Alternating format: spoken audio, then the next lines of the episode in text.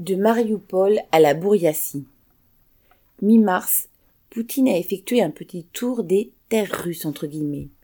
Il s'est rendu en Crimée pour y célébrer le neuvième anniversaire de son rattachement à la Russie. Toujours sur fond de guerre en Ukraine, Poutine a visité de nuit, on n'est jamais trop prudent, la grande ville portuaire ukrainienne de Mariupol que l'armée russe occupe désormais après l'avoir presque rasée.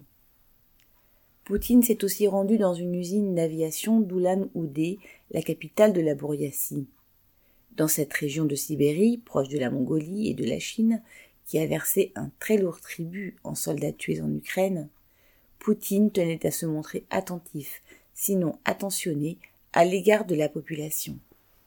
Du moins devant les télévisions du pays qui l'ont filmé, tout souriant, face à un parterre d'ouvrières.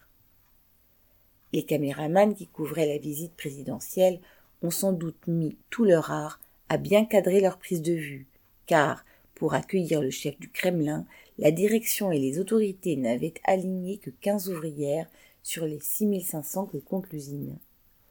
On les avait en outre triées sur le volet, comme d'habitude, pour qu'elles ne s'aventurent pas à poser des questions qui dérangent, mais aussi pour qu'elles ne risquent pas de contaminer Poutine lorsqu'il s'approcherait d'elles en conséquence de quoi le Kremlin, qui voit la Chine voisine comme un foyer potentiel de Covid, avait imposé quinze jours de quarantaine aux ouvrières retenues.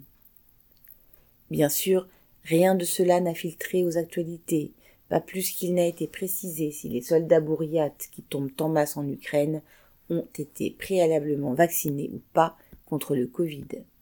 PL.